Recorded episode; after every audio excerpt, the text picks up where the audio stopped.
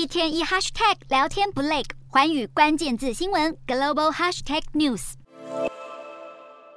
阿富汗自从去年八月美军撤离塔利班再次掌权后，失去大批国际援助，国家经济岌岌可危。塔利班的商业部长二日透露，目前包含伊朗、中国、俄罗斯都在和阿富汗商讨投资计划。而果然，在商业部长发出声明的三天后，中国驻阿富汗大使王玉和塔利班政府经济官员就在首都喀布尔签署了为期二十五年的协议。中国每年将投资数以亿计的美元协助阿富汗开采石油。未来每日的石油开采量将以一千吨为初期目标，而后再逐步增至每天两万吨。其实，位于欧亚大陆与印度板块交界处的阿富汗，自然资源十分丰富，矿产资源密度更是在全球名列前茅。然而，本钱好不代表国家就能强盛。阿富汗现在是全世界最穷的国家之一，主要原因是阿富汗从十九世纪以来就不断发生战争，造成社会动乱，自然经济、工业以及科技发展都受到阻碍。即使拥有丰富的矿产和石油资源，也难以吸引国际投资。